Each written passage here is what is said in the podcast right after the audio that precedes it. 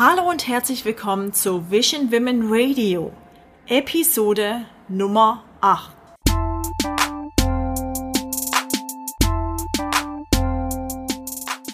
Schön, dass du eingeschaltet hast.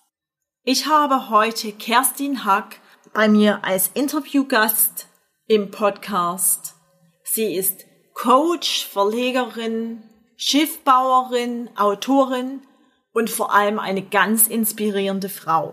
Wenn du etwas über Mut, Wagen, deinen Träumen folgen und auch über das Leben im Allgemeinen lernen willst, dann bleib dran und höre zu. Du hörst Vision Women Radio mit Marianne Schubert, der Podcast für alle visionären Boss Ladies. Hier erwarten dich Business- und Marketing-Tipps. Du wirst lernen, deine Ideen umzusetzen, deine Ziele auf dem Weg zu erreichen und somit dein visionäres Business weiter wachsen zu lassen. Noch dazu gibt es eine gewaltige Portion Female Empowerment. Hier ist deine Hostess, Marketing-Expertin, Künstlerin und Kaffee- und Popcorn-Enthusiastin Mary Ann Schubert. Kerstin, magst du vielleicht anfangen, von dir zu erzählen? Ja, ähm, also ich heiße Kerstin Hack, bin 51 Jahre alt und lebe in Berlin. Und wahrscheinlich das, was die meisten Menschen an mir am spannendsten finden, ist zum einen, dass ich selbstständig bin, mich als Autorin, Verlegerin und Coach ja, beruflich bewege, aber vor allem, dass ich ein Hausboot besitze. Ja. Und zwar nicht, nicht irgendeins, sondern eins, was ich selbst von einem Schrottkahn zu einem wunderschönen Traumort umgebaut habe. Ja, und ähm, was war die Idee dahinter? Wie bist du darauf gekommen, ein Hausboot umbauen oder ein Boot in ein Hausboot umbauen zu wollen? Also es lag nicht an der Liebe zum Handwerk. Okay. Das habe ich nie besonders gern gemacht. Ähm, meine Familie hat mein Haus gebaut und da habe ich halt notgedrungen mitgeholfen, wie man das als Kind halt muss. Ähm, aber fand es nie. Also ich bin keine Basteltante, verbringe meine Freizeit auch nicht auf Etsy und sowas. Äh, meine eigentliche Motivation war, dass ich ja als Coach arbeite und Menschen einfach sehr gern hilft, Knoten im Leben zu lösen, Blockaden zu lösen. Und dann aber auch immer gemerkt habe, manchmal braucht man einfach größeren Zeitraum als nur eine Stunde, um gerade wenn man eine Krise überstanden hat oder, oder noch mittendrin steckt oder auch wenn man Orientierung sucht. Ja. Ich habe dann eben öfters erlebt, dass Menschen zu mir kamen und sagten, Kerstin, kann ich mal eine Woche bei dir wohnen? Ich würde einfach gern von dir lernen, wie du das Leben anpackst. Oder ich stecke in der Krise und brauche Hilfe und ich hatte so eine kleine Wohnung in Berlin und da hat der Platz einfach nie richtig gut gereicht. Ja. So, ich hatte so eine typische Berliner Wohnung, wo man quasi durchs Wohnzimmer durch muss, um ins Schlafzimmer zu kommen. Ja. Und dann hatte ich noch ein kleines Büro, wo mein ganz, äh, meine Verlagsarbeit, Autorenarbeit lief. Äh, und wenn ich Gäste hatte, war es immer kompliziert. Und meistens habe ich den Gästen das Schlafzimmer gegeben, habe auf einer Matratze am Fußboden geschlafen und irgendwann mal ist der Wunsch entstanden, ich hätte gern mehr Raum, dass Menschen einfach entspannt eine Weile bei mir mitwohnen können. Ja. Und dann habe ich zuerst nach Wohnungen gesucht in Berlin, was gerade nicht ganz einfach ist. Eine Ja. Wohnung, die dann groß genug ist, dass ich drin wohnen kann, dass das Büro reinpasst und dass noch Menschen mitwohnen können. Und irgendwann mal habe ich von Hausbooten gelesen und gedacht, das ist ja der absolute Traum. Am Wasser wohnen und Raum für Menschen haben. Ja. Und habe kurz danach einen Bootsbauer kennengelernt und ja, mit den, und dann bei eBay ein Boot entdeckt, das zum, für meine Zwecke geeignet war. Und dann habe ich einfach gesagt, jetzt, jetzt mache ich das. Jetzt oder nie. Ja. Das ist verrückt, aber toll. Ich finde es wunderbar. Wann war Ja. das? Ähm, also die Idee, Raum zu schaffen für Menschen, die ist, die gab es schon sehr lang. Ja. Die ist vielleicht zehn Jahre alt gewesen und da habe ich immer mal wieder geguckt, aber einfach nichts Passendes gefunden. Mhm. Und äh, von den Hausbooten habe ich im November 2011 gelesen Mhm. Und dann im Dezember, ja, Dezember habe ich, Dezember oder Januar, nee, ich glaube im Dezember habe ich dann ein passendes Schiff gefunden und dann noch eine Weile einfach auch die Substanz von dem Schiff geprüft und überlegt und geguckt, wie kriege ich das mit dem Geld hin. Und dann im April mich entschieden, das Schiff zu kaufen. Ja, das ist toll. Ähm, Im Prinzip ja, es gab dann kein Initialmoment bei dir. Das ist, war sozusagen eine Idee, die länger gereift ist und dann ja. hast du davon erfahren und hast es ja. dann umgesetzt. Also äh, zu der Idee gab es schon einen initialen Moment. Es okay. war so, dass ich irgendwann mal einen Vortrag gehört habe und da sagte jemand, hört endlich auf zu jammern, dass eure Eltern nicht die perfekten Eltern waren. Ja. Und werdet selbst Eltern für die nächste Generation. Das hat mich sehr angesprochen. Ich meine, ich habe so einfach mittelprächtige Eltern. Also nicht perfekt und nicht katastrophal, irgendwo so in der Mitte. Aber gab natürlich auch Dinge, an denen ich mich gerieben habe, die mir schwer fielen.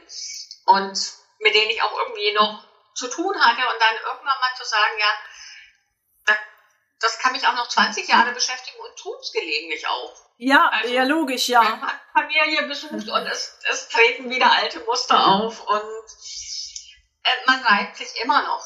Das wird nicht aufhören. Aber quasi parallel dazu zu sagen, nee, ich möchte anderen Menschen, die ein Stück Unterstützung, Vision, Begleitung, meinetwegen auch Mütterlichkeit, obwohl ich jetzt nicht so der klassische Glockenmutter-Typ bin. Ja. Aber so, ich bin eher eine, so eine Motivationsmutter oder eine, die jemandem was zutraut. Ja.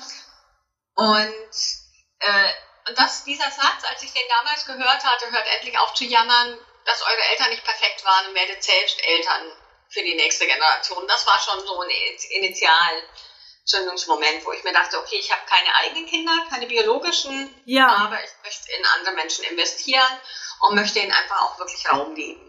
Das war dann also das Auslösen dafür, dass ich, dass ich dann einfach eine ganze Weile lang improvisiert habe mit Matratzen auf dem Fußboden und einfach in junge Menschen investiert habe. Ja, das ist eine tolle Vision auf jeden Fall. Auch was da zu lassen für die nächste Generation, ja. Ja, ähm, ja. Hat, hattest du ähm, Zweifel, damit loszulegen, vor allem auch, als du das Boot gekauft hast? Also gab es da irgendwas, wo du sagst, ah, tue ich das jetzt oder nicht? Oder was hatte ich dann? Hm. Also irgendwann mal war klar, ich denke seit zehn Jahren drüber nach und dann, also es war klar, irgendwann mal muss ich das Ding umsetzen. Ja. Und diese Kombination Wohnen plus Wasser, also ich liebe einfach Wasser und ich habe Wasser schon vorher geliebt und seit ich auf dem Wasser wohne, liebe ich noch viel mehr. Ja. Also einfach traumhaft. Also heute Morgen war ich ähm, als erstes einfach schwimmen und heute hatte ich verschiedene Termine in der Stadt und kam zurück und ich war klar, ich muss einfach erstmal ins Wasser. Das, ähm, als ich sozusagen die Kombination hatte, war klar, das will ich machen. Dann habe ich einfach noch ein paar verschiedene Sachen getestet. Also ich habe erst quasi das Schiff, das war toll, das war so, wie ich es mir vorgestellt hatte. Und dann war aber, wusste ich, ich kann die Räume ich kann, kann sagen, das passt mir von der Architektur her, aber ich wusste natürlich nicht, ist die Substanz in Ordnung? Was ist mit dem Motor? Ja. Da habe ich erst mit zwei Fachleuten das Schiff noch angeguckt, geprüft, dass es aus Stahl ist, der Stahl in Ordnung und so weiter. Das war ein ganz wichtiger Faktor. Es war so, damals konnte man einen Raum im Schiff nicht betreten und da hat sich später herausgestellt, dass da der Stahl marode war. Verstehe, okay. Das war also richtig Pech. Aber quasi da, wo wir konnten, haben wir den Stahl geprüft. Äh, der eine hat mir dann einfach auch gesagt, der Motor von dem Schiff ist acht Jahre stillgestanden, der ist nicht mehr tauglich. Äh, das kauft ihr es nicht als Schiff mit Motor, sondern kauft ihr es als Schiff, ja. das nicht mehr fahren kann. Und ja, und das war einfach gut, da mit Fachleuten mich zu, ja, zu beratschlagen. Dann hatte ich ja einen Bootsbauer gefunden und weil das auch ganz wichtig ist, so ein Projekt kann man als Laie nicht selbst machen. Ja, logisch, ja. Also, und auch als Laie, ich, ich war ja nicht nur Laie, sondern auch handwerklich unbegabte Laien. Oder unerfahrene, vielleicht nicht unbegabt, aber auf jeden Fall ohne Erfahrung. Und dann Bootsbau ist nochmal viel komplizierter. Also äh, zum Beispiel muss man jede, für jede, jede Elektroleitung eine separate Sicherung haben. In der Wohnung hat man so eine Sicherung für den Raum. Ja, richtig, ja. In meiner Wohnung auch, ja. Ja. Und das ist einfach so, weil am Wasser, wenn eine Leitung poröse wird und wenn die an Metall kommt, kann das immer Probleme geben. Deswegen muss man bei jeder, muss man genau wissen, bei welcher Leitung gibt es jetzt das Problem. Und das ist an, an, in einer Landwohnung viel unwahrscheinlicher. So, das war also quasi dieses, dass ich, dass ich ein Schiff gefunden hatte, dass es stabil war, oder wir dachten, dass es stabil ist, äh, dass ich einen Handwerker hatte und dann habe ich noch gewusst, mir reicht das, was ich an Geld habe, nicht, um das Projekt durchzuziehen. Und wusste aber auch, ich will keinen Bankkredit, weil mich das dann einfach als Selbstständige hat man so ein schwankendes Einkommen und ich wollte nicht monatliche Zahlungen haben müssen. Ja, das belastet ja auch total, ja. Ja, und die Belastung wollte ich nicht und habe dann einfach in meinem Freundeskreis gefragt, ob ich zinslose Darlehen bekomme und habe gedacht, wenn ich für die Hälfte der geplanten Bausumme zinslose Darlehen bekomme, dann mache ich das. Ja. Und die hatte ich innerhalb von zwei Wochen zusammen. Und äh, das war für mich, am Ende hat es viel mehr gekostet und war komplizierter, aber das waren so die, die Prüfsteine, die ich für mich gewählt hatte. Ja. Und das finde ich, also das finde ich auch sehr wichtig, dass man im Leben einfach nochmal guckt, ja, welche Kriterien sind mir wichtig.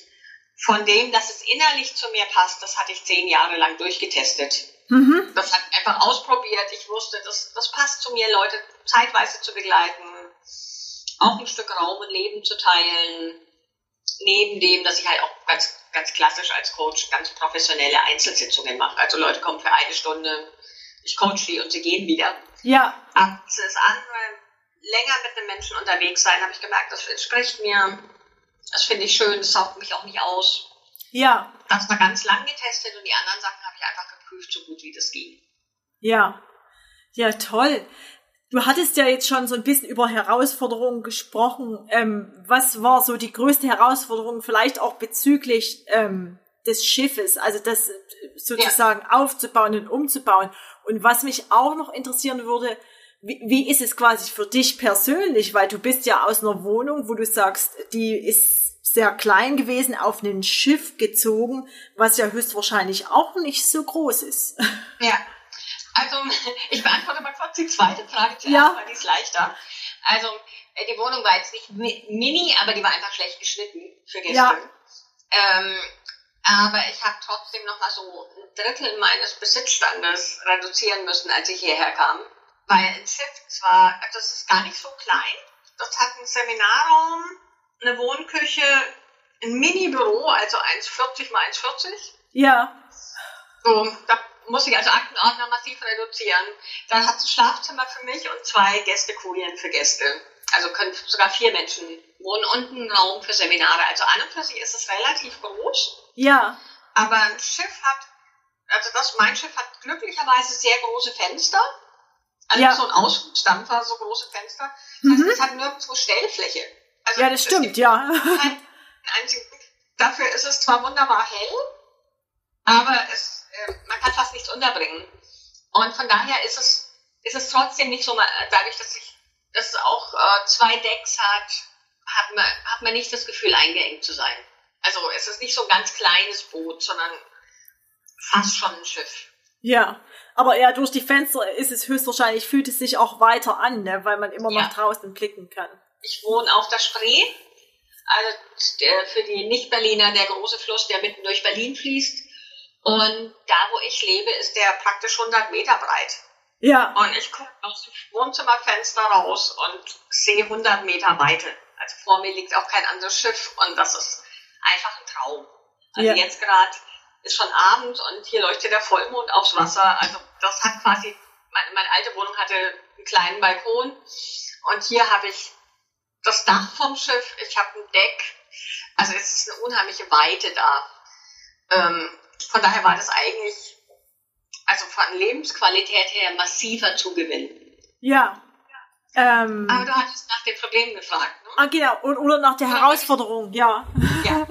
Also äh, vom Bautechnischen die größte Herausforderung war, dass wir eben nach einer Weile mitten beim Renovieren, da musste zuerst bei so einem Schiff musste zuerst den ganzen Rost absch abschleifen. Äh, damit du es dann richtig gut streichen kannst, weil auf Rost streichen macht einfach keinen Sinn. Logisch, ja. Das heißt, der ganze Rost wird abgeschliffen und dann wird es erst mit so einem Konservierungsöl konserviert und dann erst gestrichen und dann isoliert.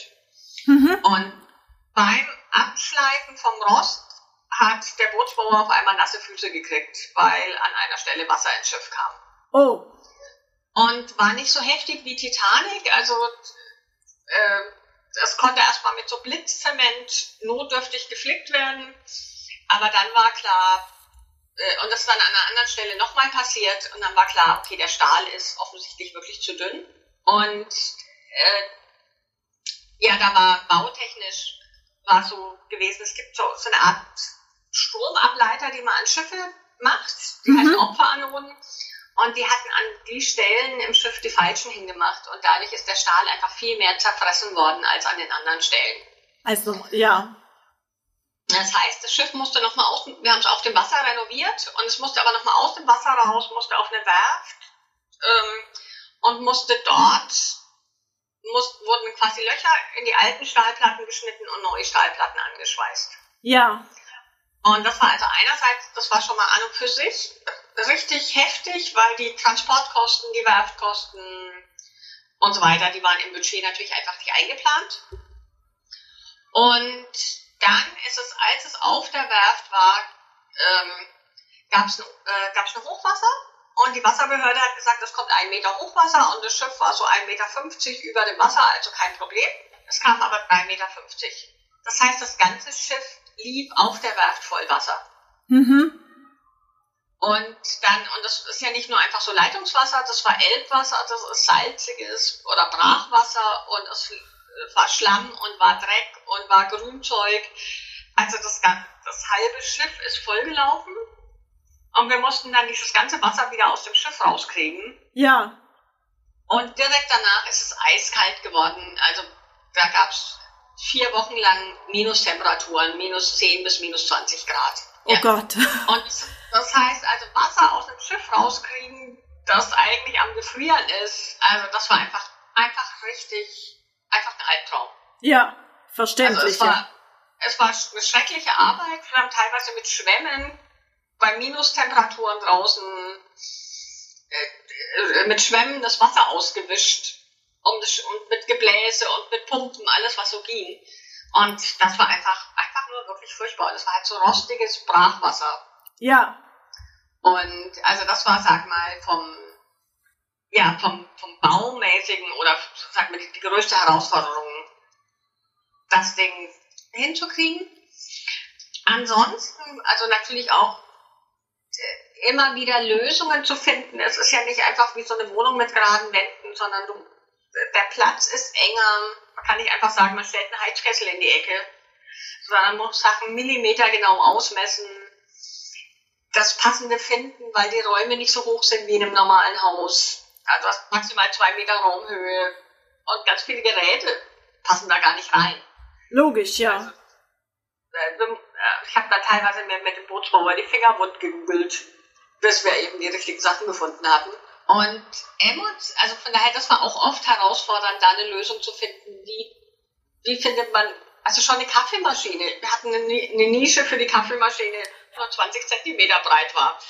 Und finde mal eine Kaffeemaschine, so schmal ist, dass du da vernünftigen Kaffee machen kannst und die aber da reinpasst. Also so, so gab es also ganz viele, ganz viele so praktische Herausforderungen. Und emotional war für mich extrem herausfordernd. Ich bin ein sehr visionärer, sehr zielstrebiger Mensch.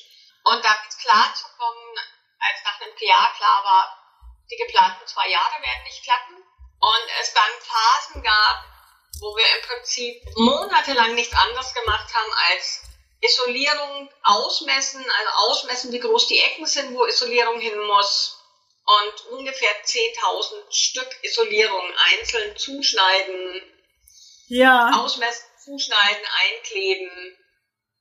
Und das dauert einfach Monate und man sieht praktisch keinen Fortschritt.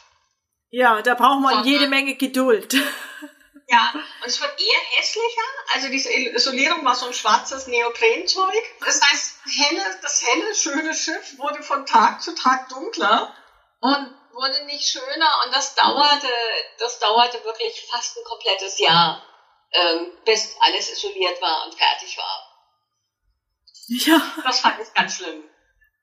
Ja, ähm. Ich habe dann teilweise Freunde gebeten, mir die zum Helfen kamen. Das war also die ganze Zeit durch ein riesiges Geschenk, dass ich immer eine Menge Menschen hatten, die sagten, sie helfen mal einen Tag oder ein paar Stunden Ja. oder man auch eine Woche. Und ich habe gesagt, bitte schreibt mir alle gute, eure Segenswünsche, eure guten Wünsche an die Decke vom Schiff oder überall, wo Isolierung ist. Dann war die, also haben Kreide, die hat es mit Kreide geschrieben. Und dann war das Schiff wenigstens schwarz und bunt.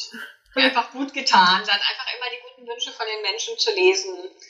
Und eben auch, dass es nicht nur schwarz war. Ja. Das ist eine gute Idee auf jeden Fall. Ja, Das dann da ins Positive zu verwandeln. ja man, man braucht auch so ein Stück, also gerade wenn man sowas lang durchhält, einfach so ein Stück Dinge, die, wie man sich selber motiviert. Also und für mich war also ganz wichtig, Pausen zu machen. Also nicht nur am Schiff zu sein, sondern zum Beispiel Sonntag einfach zu sagen, Sonntag mache ich nichts. Ja.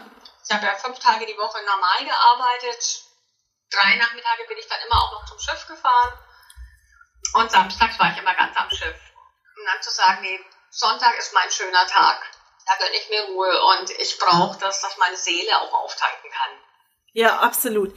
Jetzt noch eine kurze Zwischenfrage. Du meintest, ihr habt das renoviert ähm, in der Elbe, au auf dem Wasser. Das heißt, Ja. du musstest dann, war das, warst du dann in Hamburg oder? Ja, Ja. Genau, wir haben, äh, also der Bootsbauer, also ich habe mit zwei Bootsbauern zusammengearbeitet im ersten Jahr mit einem Berliner Bootsbauer, der ist immer nach Hamburg gependelt. Die wollten es eigentlich nach Berlin holen und in Berlin gleich umbauen und das hat aus verschiedenen organisatorischen, technischen Gründen nicht geklappt. Und dann haben wir einfach gesagt, okay, dann starten wir in Hamburg und ich habe erst nach einem Jahr einen Liegeplatz in Berlin gefunden. Okay.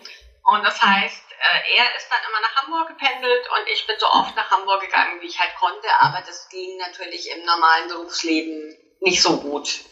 Und Ja. erst als ich quasi, als es in Berlin war, dann habe ich auch selber viel, viel, viel, viel mehr mitgemacht. Ja, verstehe. Du hast ja schon so ein bisschen darüber gesprochen, ähm, was du gelernt hast, also dass man eben auch Pausen machen soll und so weiter. Was, jetzt über den Prozess, was würdest du noch beschreiben? Also, wa- was hast du gelernt für dich persönlich jetzt, neben diesen Pausen machen? Ja, ähm, eine der ganz großen Lektionen für mich war, ähm, also eigentlich zwei. Das eine ist, es kommt oft besser, als man denkt. Ja, Also es gab natürlich auch die Katastrophen, wo es schlimmer kam, als ich dachte. Also so ein Hochwasser auf einer, auf einer Werft. Wenn ich das Leuten erzählt habe, die sagen, wie bitte? Was? Ne? Und äh, sowas gibt's eigentlich nicht. Oder ich habe mal gehört, das ist vor 50 Jahren mal passiert. Ich so, ja, jetzt mal wieder. Also da kam so viel Pech zusammen, wie man sich's kaum vorstellen konnte.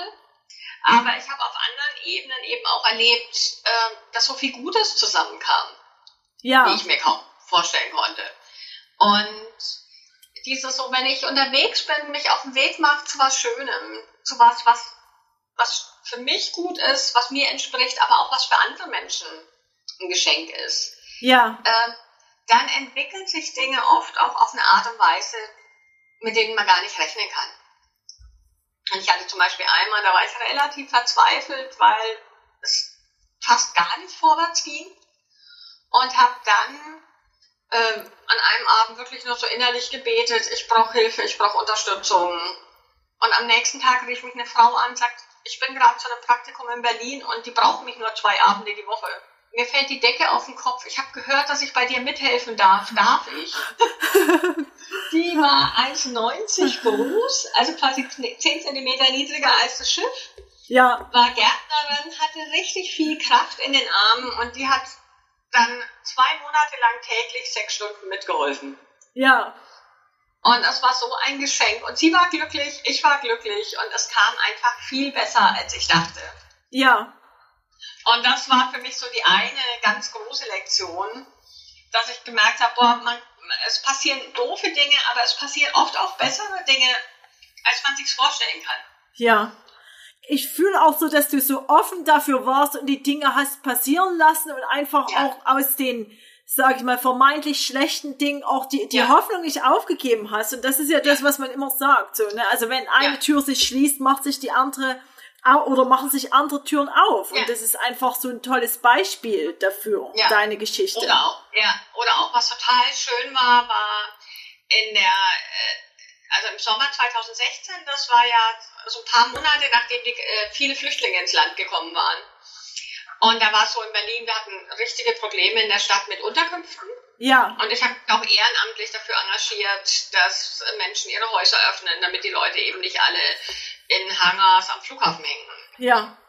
Und dann ist aber auch passiert, dass auf einmal Flüchtlinge von meinem Schriftprojekt gehört haben und gesagt haben, also bevor uns die Decke auf den Kopf fällt, helfen wir mit.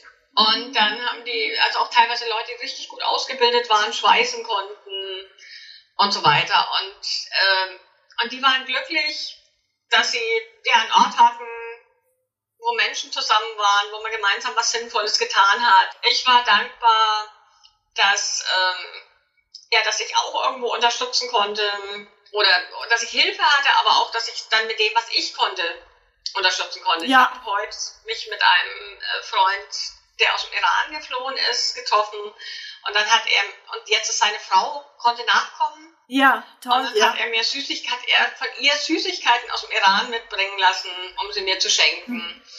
Einfach als Dankeschön, dass ich ihm beim bisschen Behördenkram geholfen hatte. Und da ist irgendwie so, das Leben ist einfach voller Überraschungen und ich glaube, wenn man so, so fixiert, also ich konnte zum Teil keine Pläne machen, weil ich einfach nicht das Budget hatte zu sagen, ich engagiere 20 Handwerker und die bauen mir das Schiff aus. Ja. So, das, äh, das war einfach nicht drin. Und dann musste ich improvisieren, aber auch zu, zu erleben, ja, wenn man offen ist, kommen auch eine Menge toller Sachen auf einen zu. Ja, also du hättest ja das alles auch überhaupt nicht erlebt, hättest du eben die 20 Ja. Handwerker engagiert, ja. Da Genau, wäre es wär dieser Austausch gar nicht. So, es wären wahrscheinlich auch ein paar Pannen nicht passiert, so, was, weil wenn du mit Leuten arbeitest, die auch nicht ausgebildet sind. Also wie gesagt, manche waren toll, also der Schweißer, der konnte fantastisch schweißen. Ja, Ja, das war einfach, der hat mir einen Zugang zum Schiff geschweißt und x andere Sachen. Das war fantastisch. Ähm, also er konnte besser schweißen als mein Bootsbauer. Und dann haben wir ihm all die Sachen machen lassen und er war einfach glücklich, dass er mal wieder ein Schweißgerät in der Hand hatte, statt nur in so einer ja, Unterkunft rumzusitzen. Absolut, Und ja. weil er es einfach liebt, das ist ja sein Beruf. Und ähm, ja, und äh, weißt du, aber es sind auch ganz viele Pannen passiert, die natürlich auch passieren, wenn du mit Leuten arbeitest. Also einmal hat sich jemanden an Bord, der war handwerklich komplett unbegabt. Und dann habe ich gesagt, du, ich zeig dir, wie man mit einer Stichsäge Holz macht, dann macht, dann kannst du mir einfach Restholz als Brennholz, also einfach klein schneiden. Ne? Ja, Und das habe ich ihm Sägebock hingelegt und habe äh, hab ihm das gezeigt, wie man das macht. Hab gesagt, säg mir einfach das ganze Holz hier an Deck. Und danach haben wir unseren Sägebock gesucht und er hatte zwei Sägeböcke mit zersägt.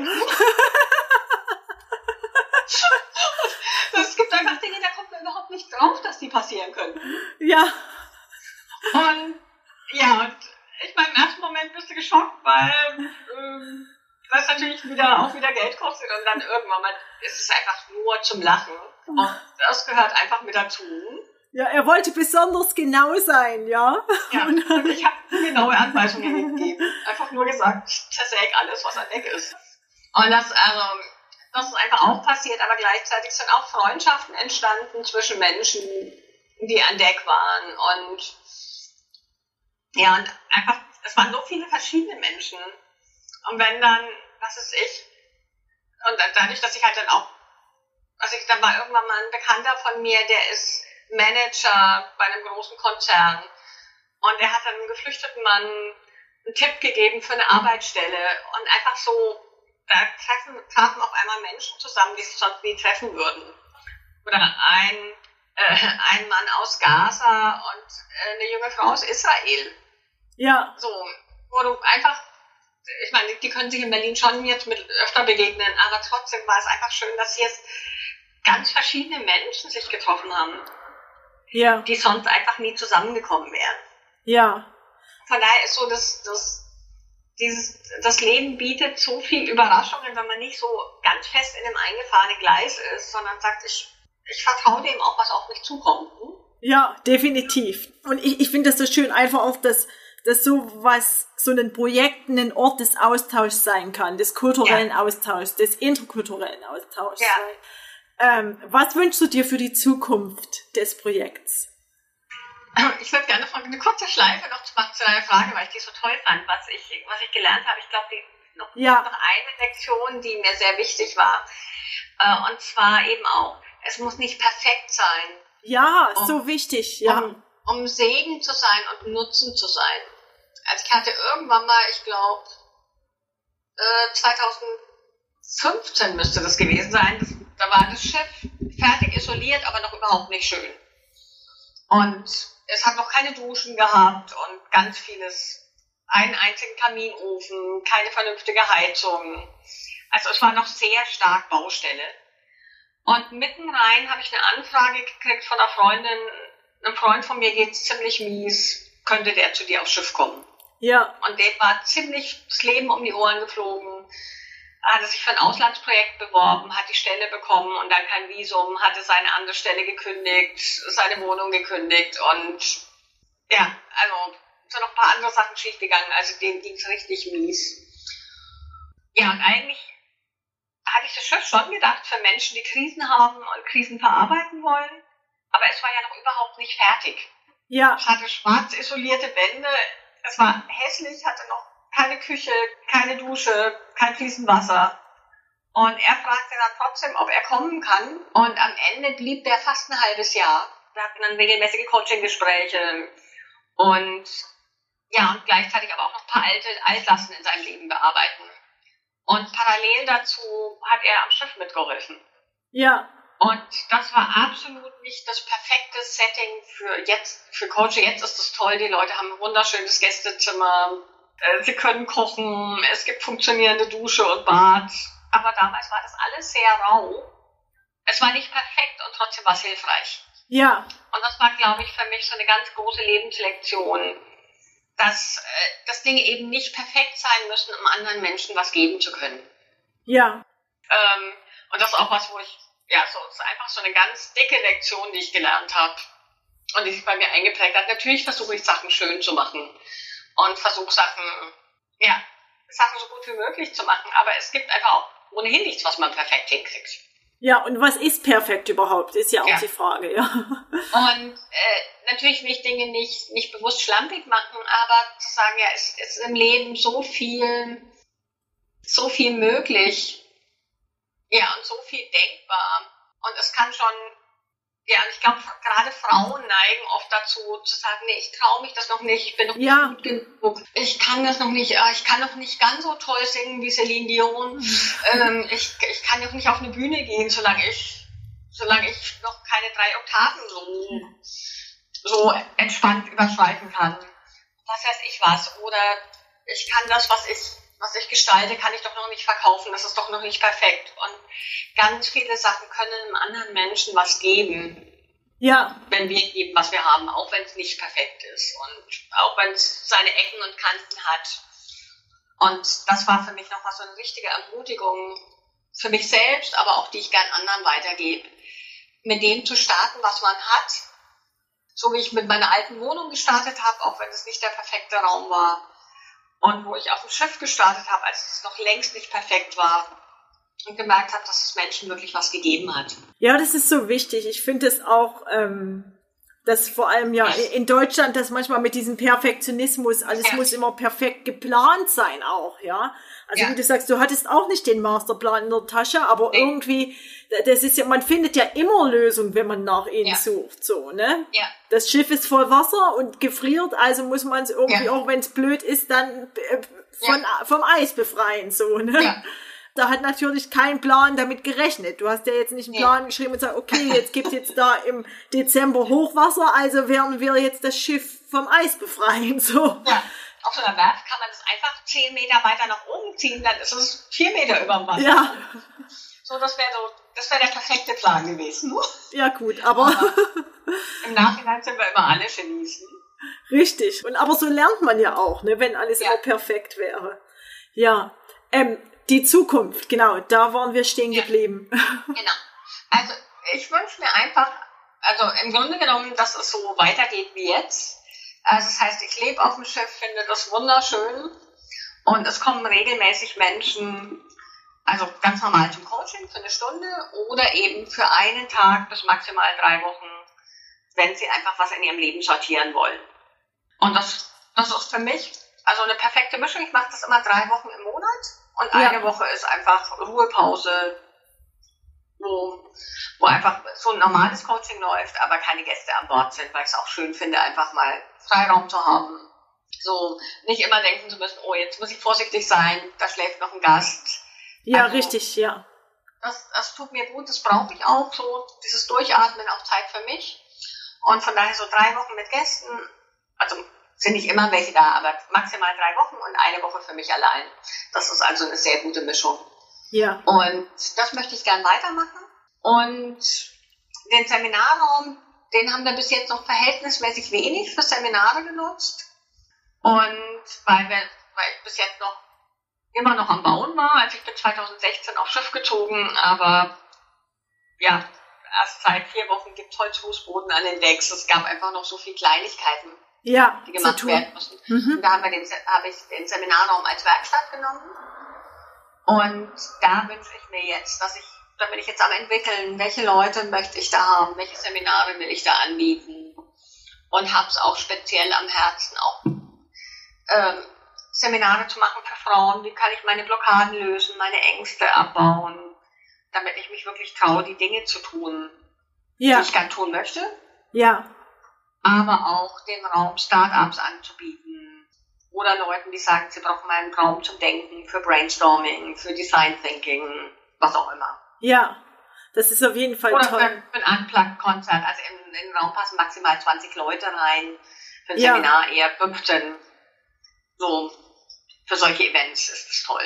Ja, wunderbar. Ich war äh, mal auf einem Hauskonzert in Berlin und ich könnte mir das auch super auf einem Boot vorstellen. Ja. Einfach, ja. ja, das ist wunderbar. Du hattest ja schon gesagt, wie kann man dich denn kontaktieren über deine Webseite, wenn man jetzt an ja. einem Coaching interessiert wäre mit dir über die Webseite? Höchstwahrscheinlich. Genau, also einfach www.kerstinhack, also ja. hack mit hack.de das ist der einfachste Weg. Da kann man mich dann per E-Mail kontaktieren. Man kann auch Coaching sogar direkt gleich online buchen, sich ja. Lieblingstermin aussuchen. Und für die Zeiten am Schiff, äh, da schreibt man mir am besten eine E-Mail. Ja. Mit dem Anliegen und dem Wunsch, das man hat äh, für die Zeit. Und dann kann ich gucken, wann passt das rein. Ja. Und wann geht das. Jetzt noch meine so. drei Abschlussfragen. Und zwar, hast du ein Buch, was dich besonders inspiriert hat, vielleicht auf deinem persönlichen Weg, aber auch auf deinem beruflichen Weg? Oder auch mehrere ja. Bücher?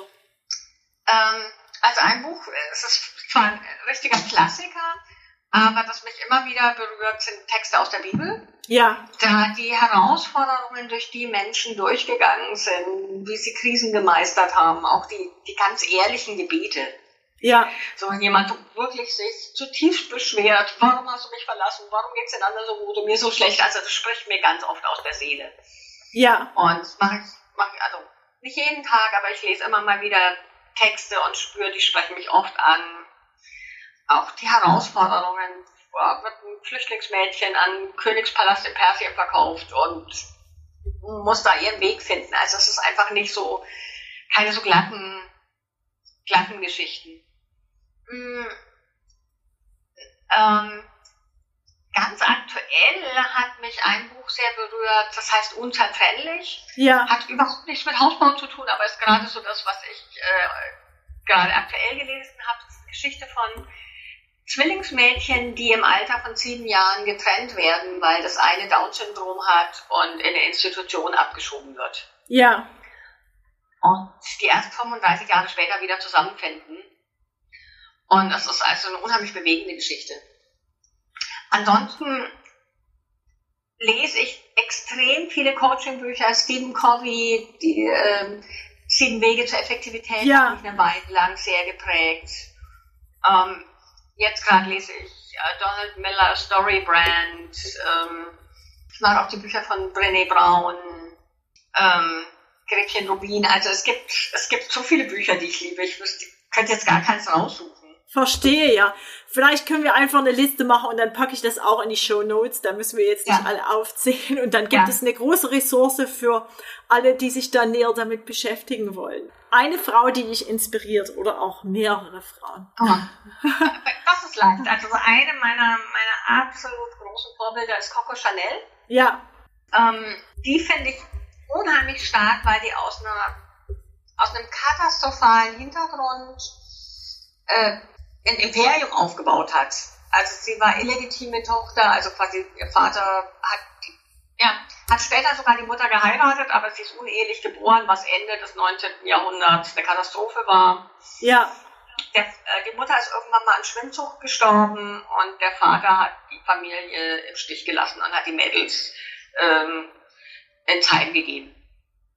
Und mit 18 ist sie aus dem Heim raus, ist Näherin geworden, hat noch versucht, eine Karriere als Sängerin zu starten, was nicht funktioniert hat.